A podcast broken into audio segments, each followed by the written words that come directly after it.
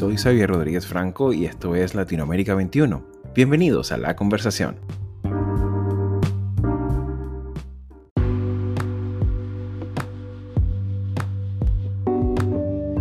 Queridos amigos de Latinoamérica 21, sean todos una vez más bienvenidos a nuestro espacio analítico con la región.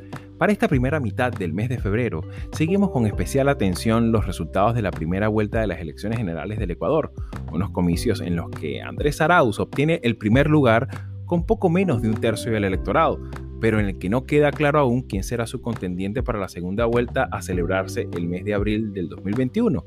Tal es la paridad entre Guillermo Lazo y Yacu Pérez que ni siquiera alcanza el 1%, lo cual ha suscitado un inusual reconteo parcial de votos, no ausente de tensiones y denuncias de fraude, lo cual sigue incluso hasta estos momentos en que preparamos este séptimo episodio. De hecho, acabo de revisar en la página del CNE del Ecuador y el segundo lugar sigue por adjudicarse oficialmente, lo cual ciertamente erosiona las posibilidades de organizar una contención electoral efectiva al candidato apoyado por Rafael Correa desde el exterior. Adicionalmente, destaca en nuestro sitio latinoamerica21.com el trabajo de los profesores Sebastián Cutrona y Jonathan Rosen, en el que examinan la extendida popularidad en América Latina que aún existe en las medidas de mano dura contra la violencia criminal a pesar del reiterado fracaso de sus resultados. Hablamos de endurecimiento de penas, militarización de la policía, encarcelamientos masivos y demás medidas que además de atentar contra el Estado de Derecho y la calidad de la democracia, a tenor de los resultados y de los datos, pareciera no estar contribuyendo ni en reducir las tasas de homicidios, pero tampoco en los niveles delictivos. Por otra parte, examinamos el interesante trabajo de Jerónimo Ríos, quien examina en perspectiva histórica las negociaciones y posteriores acuerdos de paz entre el gobierno colombiano y la FARC, proceso que más allá de sus limitaciones ha evidenciado por una parte la incapacidad gubernamental para mantener los términos del acuerdo, así como también por la otra deja ver el escaso respaldo electoral conseguido por la FARC en las últimas elecciones municipales y al Senado colombiano del año 2019, lo cual ha dejado ahora al partido político frente al espejo de sus actos y la gravedad de sus consecuencias. Hechas estas recomendaciones, pasemos ahora a la entrevista de esta semana.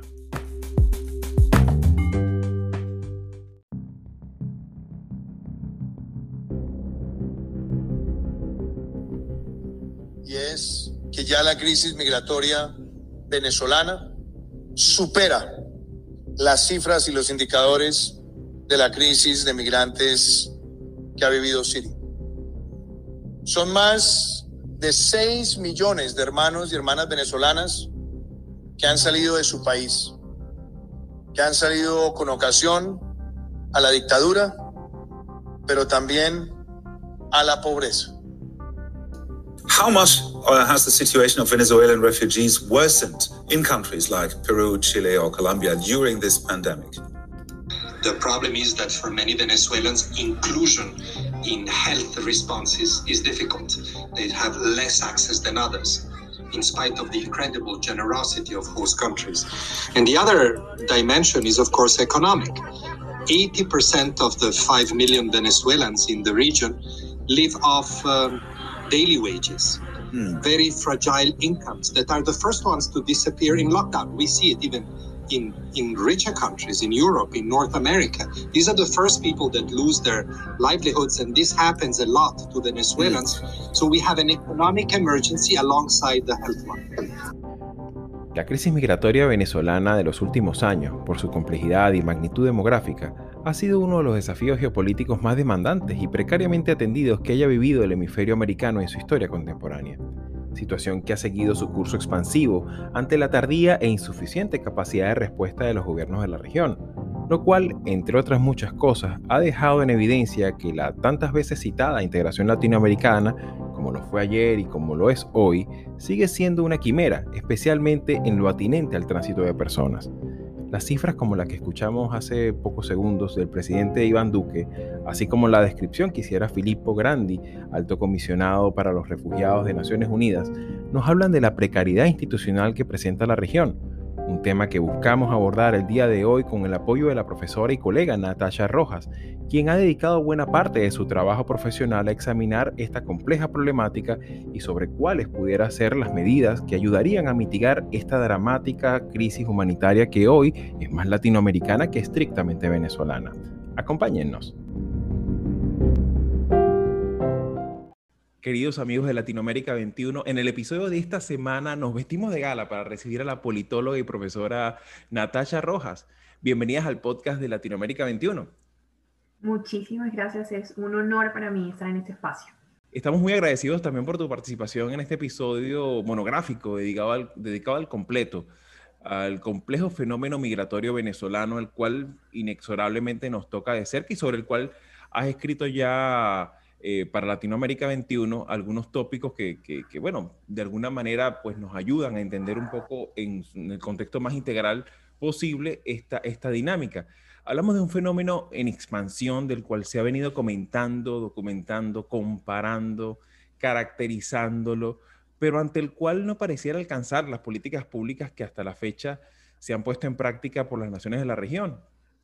Hablamos de un flujo migratorio humano más grande eh, de nuestro hemisferio y que de seguir este ritmo podría proyectarse a un flujo de personas de más de 6 millones a finales del 2021, cifra que superaría la población entera de naciones como Costa Rica, Panamá o Uruguay, eh, por tomar algunas referencias cercanas. Pero ahora bien, si ciertamente pareciera que ningún gobierno de la región estuvo preparado para el flujo migratorio imparable que se registraría desde, desde mediados y finales del 2015, ciertamente las implicaciones humanitarias, sanitarias y económicas en determinados países son realmente críticas. En la actualidad, eh, Natasha, ¿cuáles deberían ser las dimensiones en las que este fenómeno debería ser entendido? Yo creo que, eh, y, tal vez, digamos, dos, no lo quiero llamar errores porque digamos que tampoco es fácil estar en esa posición y particularmente a los gobiernos latinoamericanos de, de tomar una decisión frente a la migración, pero creo que nos faltó un poco más de visión frente a lo que venía creer que la ola migratoria iba a seguir siendo al principio solo los petroleros o los grandes capitales y no pensar que esto tiene una relación directa con la crisis al interior de Venezuela, el declive de las condiciones y la calidad de vida. Entonces creo que nos faltó como esa proyección. Hace 10 años tuvimos tal vez una pequeña alerta y los países vecinos no fueron conscientes de eso, que les hubiese dado un margen mucho más amplio de poderse preparar. Y por otro lado, creo que también algo que, que, ha hecho todo un poco más complicado es creer que la migración es homogénea. Mm. Entonces se van cambiando como ciertos discursos con cada una de las olas, pero incluso en las olas migratorias que ya se identifican, la migración no es homogénea. La migración tiene diferentes, algunos vocación de permanencia, algunos un tránsito, por ejemplo en el caso colombiano, eh, muchísimos eh, migran por un tiempo y regresan. Entonces creo que e, esos dos elementos hacen que, se hayan cometido ciertos errores o haya muchas dificultades en la gestión de, la migración proveniente de Venezuela. Precisamente sobre eso, ese, tema, porque por supuesto eh, es un tema que como bien comentas, pues hay, errores, hay, hay aciertos, pero y también hay ajustes que, se van dando a nivel institucional. La Unión Europea eh, publicó recientemente el Pacto sobre la Migración y el Asilo, el cual plantea la distinción entre refugiados y migrantes irregulares, lo cual también obviamente plantea un tema aquí ético y, moral complicado, ¿no? porque estamos hablando de, de, no un país, sino de 27 naciones, eh, lo cual también deja entrever pues, la protección selectiva y discrecional por cada gobierno, ¿no? También. Entonces, claro, hay ahí este, este tema, ¿no? De, de, lo difícil que es para definir, por ejemplo, lo que tú has dicho, ¿no? El que está de paso, el que está para quedarse o el que está simplemente por un asunto táctico para devolverse después, ¿no? Lo cual también se asemeja a los regímenes migratorios especiales como el que vivimos en los Estados Unidos, eh, con algunas nacionalidades como el caso de Centroamérica o Cuba. Sin embargo, en el caso de América del Sur, más allá de las distinciones legales, al menos a nivel legal, los migrantes venezolanos se les presenta, se les preserva cierto acceso a los derechos básicos y a la posibilidad de residencia legal en muchos casos, ¿no? Eh, tal como lo afirma un reciente artículo publicado también en, Latinoamérica 21 por Leisa Brumat, refiriéndose a la Declaración de Cartagena y además aspectos legales garantistas, en el caso de Brasil, Argentina, Uruguay, Perú o el mismo Ecuador, que también han tenido eh, avances y retrocesos, ¿no? Pero que tú ves que ha habido un mm. esfuerzo institucional como para buscarle alguna, alguna medida institucional, ¿no? Que, que, implique la posibilidad de solicitar permiso de trabajo, acreditación de títulos, acceso a la salud pública y educación. Con todo ello, existe, a, tu modo de ver, existe consistencia, coordinación y uniformidad en la aplicación de estos marcos normativos con los venezolanos en la región. No, mira, yo, primero lo que mencionabas, eh, como este espacio y, digamos que lo que incluso siempre habla con los estudiantes, esta idea que uno tiene del, derecho internacional y sobre todo cuando hablamos del derecho internacional de los derechos humanos, como esa supremacía o al menos esa jerarquía similar a la constitución en la práctica, sabemos que eso no pasa. Y lamentablemente eh, la migración sigue, en la migración sigue primando una dimensión política.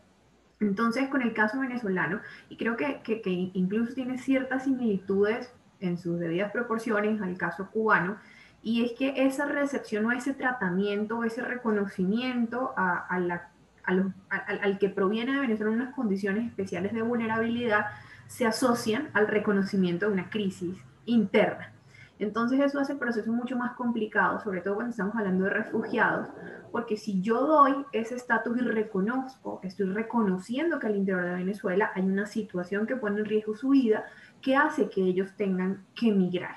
Eh, en el caso colombiano fue un poco distinto porque aunque el conflicto colombiano por supuesto tiene una raíz política, era de unas dimensiones que era innegable lo que estaba sucediendo y, y, los diferentes gobiernos incluso reconocen, así le den diferentes categorías al conflicto, interno reconocen que existen, reconoce que existe el desplazamiento y la migración.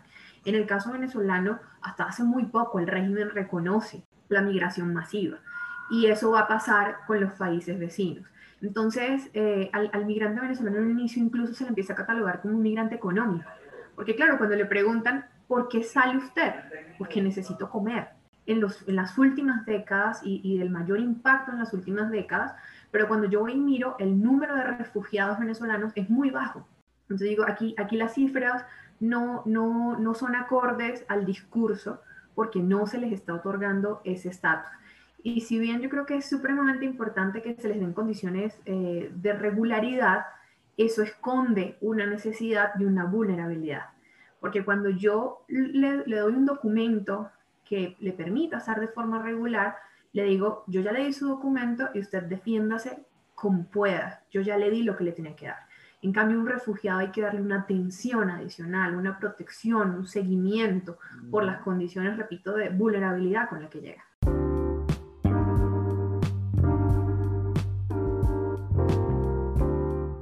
Latinoamérica 21 es un medio independiente y plural comprometido con la democracia y la libertad de expresión, que produce textos de análisis y opinión escritos por expertos sobre temas políticos, económicos y sociales de América Latina.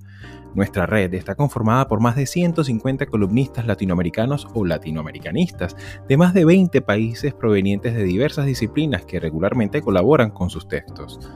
El contenido de Latinoamérica 21 es publicado en nuestra web en español, portugués e inglés y en diferentes secciones de una red que incluye a 16 de los principales periódicos de la región. Recuerdo ahorita que, estás comentando de mm, todos estos acuerdos y todas estas eh, convenciones que ha habido entre países también dependen casi que de forma exclusiva en la discrecionalidad del Estado, del propio, gobierno, ¿no? y recuerdo ahorita mismo que, que, Venezuela se, se, negó a, firmar, por lo menos en el caso de Mercosur, algunos, algunos, algunos convenios que tienen que ver con esta regularización que permitiría, incluso con la misma salida de la comunidad andina, también esto hubiese permitido al, al menos un, un, trámite un poquito, un poquito más fácil para, para, para, los, para los venezolanos en este, en este, en este tránsito pues, hacia, hacia una dinámica migratoria que, que, que ciertamente es muy, es multidimensional, ¿no? Ahora bien, fíjate, una cosa interesante aquí de lo que tú acabas de comentar, que estás hablando precisamente también con respecto al comportamiento de los gobiernos. Vivimos un viraje eh, a la izquierda que apostó fuertemente por la integración latinoamericana, pero afincada principalmente en la afinidad ideológica y en el, expansionismo del gasto público. ¿no? Crecieron grandes contratistas, grandes empresas públicas, acuerdos multimillonarios, sin embargo, pareciera como que olvidaron dos grandes variables, que es que no se hizo la suficiente inversión en infraestructura para que mercancías y personas pudieran circular libremente, o al menos un poquito más fácil. Luego hubo el cambio de, de, algunos gobiernos conservadores y ciertamente un desmantelamiento fiscal del Estado. La integración regional nuevamente queda relegada. Había cuenta, ciertamente, del avance totalitario venezolano y el recrudecimiento de la crisis venezolana, que cada vez menos venezolana, cada vez más regional, ¿qué aspectos deben coordinarse para plantear una hoja de ruta que contenga los impactos que está teniendo la migración venezolana en la casi totalidad de naciones del continente. No, no, quiero sonar repetitiva, pero esto vuelve en la idea de, la migración y particularmente la migración venezolana eh, por, por sus características, por ser, entre comillas, atípica a nivel regional, pasa primero por una dimensión política. Y eso hace lo, lo que tú mencionas, ¿no? Justamente eh, en esa integración latinoamericana había una negación de, de, esa migración a pesar de que ya se estaba dando y, e incluso esas primeras olas uno empieza a conseguir algunas declaraciones donde eh, se señalan que eran, eh, digamos, personas que incluso estaban buscando sabotear y que esos discursos hacia afuera eran discursos mentirosos. Eh, yo incluso me acuerdo en mi, propio proceso de migración, cuando yo llegué y yo contaba cosas que ya estaban sucediendo y se reían y me decían que estaba exagerando. Por favor, o sea, que eso no pasaba, que eso no estaba pasando. Y yo incluso muchas veces dije, esto va a ser peor. Incluso yo recuerdo cuando llegué hice una ponencia cuando estaba haciendo la maestría, donde dije, Colombia no tiene una política migratoria y mucho menos una política migratoria de recepción. Y a todo el mundo le pareció graciosísimo porque se de, de qué está hablando. O sea, no, no, no, entendemos a qué se refiere. Entonces creo que, que, que, en ese sentido la región, como bien dices, no se preparó y eh, como atraviesa un elemento político, habría que, tendría que existir esa coordinación. Entonces, por ejemplo, en este momento vemos a, Colombia, a Brasil, digamos como con cierta sincronía, pero pues en dos, geográficamente completamente separadas, no pueden, eh, por ejemplo, asegurar o dar seguridad relacionada con seguridad humana en unas rutas migratorias claras. Y creo que lo primero que se necesitaría es esa coordinación, pero que depende de un factor político. No se puede seguir eh, creyendo que la cooperación está digamos, direccionada a países de forma individual, porque es que eso no nos está funcionando, sobre todo por el tipo de migración. O sea, es diferente, por ejemplo, cuando sabemos que de Centroamérica mi objetivo es llegar a Estados Unidos, pero es que aquí no, no tenemos certeza. Incluso cuando uno habla con muchos migrantes, viven un tiempo en Colombia, viven otro tiempo en Ecuador, viven otro tiempo en Perú, se regresan sea, digamos que como no tienen esa vocación de permanencia, sino solamente donde yo pueda sobrevivir, no tenemos la certeza en dónde se van a quedar. Entonces, mientras no logremos esa integración, y tú mismo lo has dicho, en estos 10 años hemos visto que con todos los cambios de gobierno vuelve y sale una nueva eh, estrategia o acción o tarea que está direccionada a la migración. Entonces miran, ah, hoy sí puede, ah, no, entonces hoy me cambiaron la política, ah, no, ya no me dan este documento, ahora sí me dan este documento. Al principio yo me acuerdo que la mayoría migraba con lo, como tú decías, con lo que se llamaba la tarjeta andina, ese permiso andino que permitía con la CAN. Venezuela se sale de la CAN y todo el mundo ¿y ahora qué hago? ¿Cuánto tiempo? Entonces los países un poco rediseñando, bueno, esto tiene una vigencia de tantos días, pero los tantos días necesita esto. Hay que comprender que la mayoría no tiene documentos, no tiene un pasaporte. Hay muchos que incluso están llegando ya sin cédula, sin cédula porque salen del país sin ningún tipo de documento, porque pues sabemos las dificultades que hay. Eh, las dificultades con los niños. Se está generando un fenómeno gravísimo de apatridia de unos niños que, que, no quedan registrados en ningún lado. Entonces creo que lo primero es una coordinación, pero lamentablemente eso depende de una coordinación primero política que en la región nunca lo hemos logrado. Sí, y, es algo que es bastante llamativo, eh, sobre todo para, para, los amigos de Latinoamérica que quizás no estén tan familiarizados por la, quizás no estén tan cerca eh, de, la región, eh, particularmente donde, donde tiene presencia el grupo migratorio venezolano.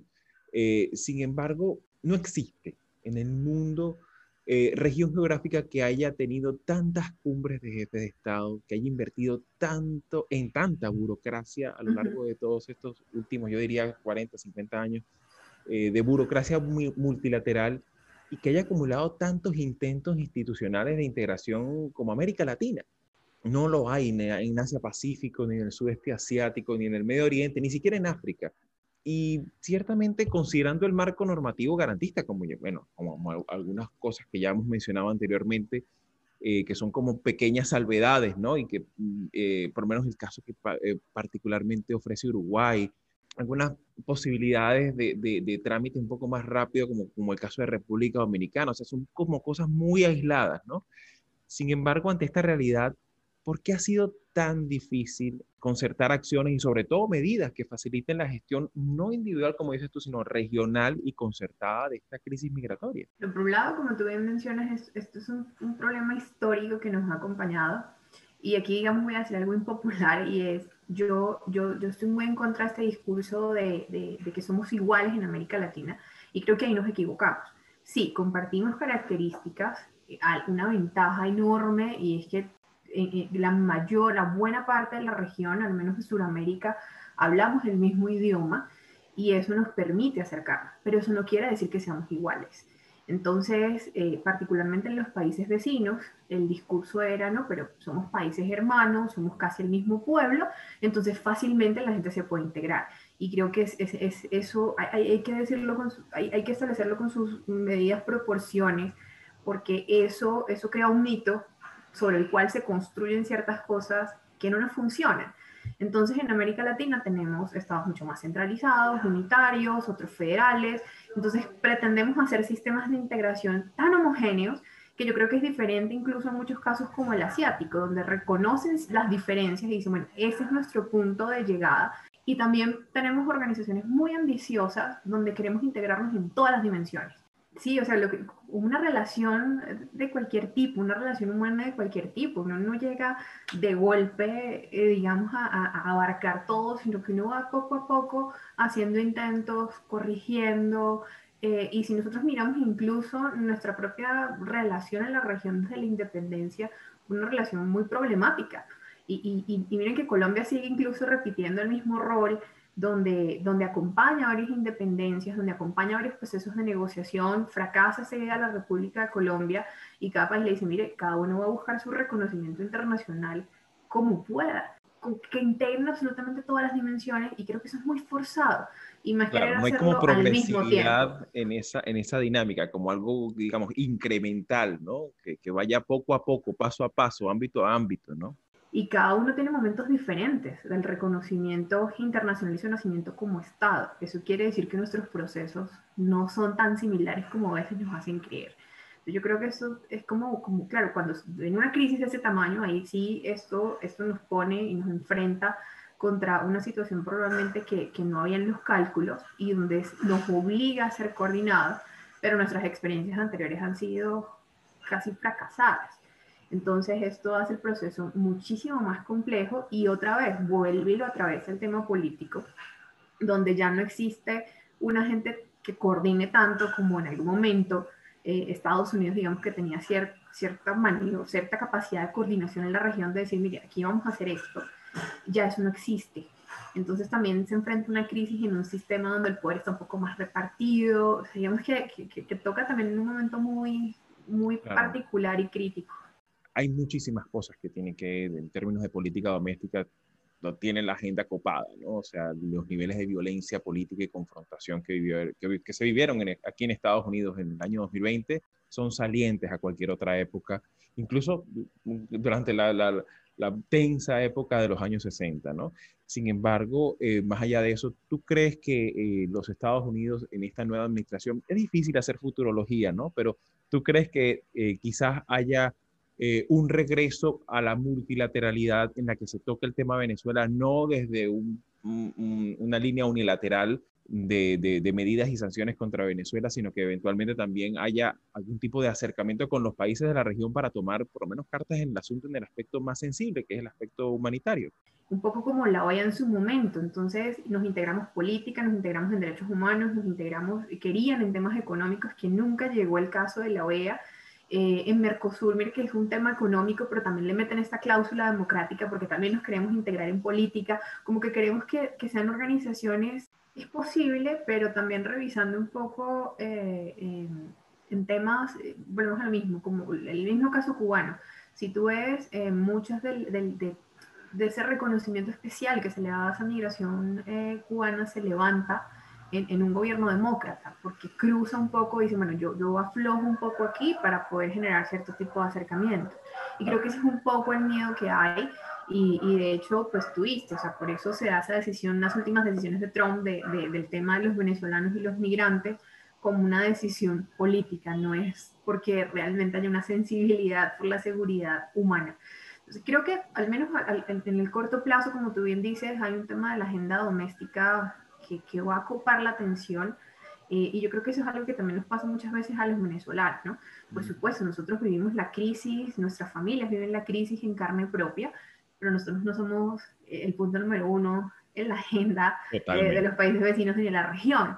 Y entonces nos estrellamos constantemente porque decimos, bueno, ¿y por qué no están hablando de nosotros? ¿Y por qué no están hablando de la migración? Y yo muchas veces digo, bueno, también hay una migración nicaragüense que está sufriendo muchísimo. Eh, hay una migración, digamos, digamos que Dios también llega constantemente a Estados Unidos, no somos los únicos que están llegando. En Colombia hay una migración que viene de Haití, que es invisible en este contexto, por supuesto no es de las mismas dimensiones, pero nadie habla de eso. Yo creo que en el, corto plazo no, no, veo que se hayan, hayan cambios sustanciales, eh, pero sí creo que se podría dar, como tú comentas, un escenario como de abrir y, y, y, y, pegarse un poco a este discurso de en Venezuela tienen que haber elecciones libres y eso suaviza cierto discurso al final también Estados Unidos es Estados Unidos, ¿no? Y, cumple un rol y una función que ni demócratas ni republicanos cambian, digamos, en el fondo. Claro, y que de alguna manera también se espera, pues, que nosotros, eh, países de América Latina, también tengamos cierta mayoría de edad para también poder plantear soluciones y ponernos de acuerdo en algo que sigue ocurriendo y que sigue creciendo. Una vez más, querida Natasha, muchísimas gracias por compartir con nosotros tus reflexiones sobre esta dinámica social tan expansiva y tan global. Ante la importancia que tiene para nuestra actualidad, seguramente, seguramente, Natasha, se, uh, habrá varias ocasiones eh, y varios episodios a lo largo de este año. Muchísimas gracias.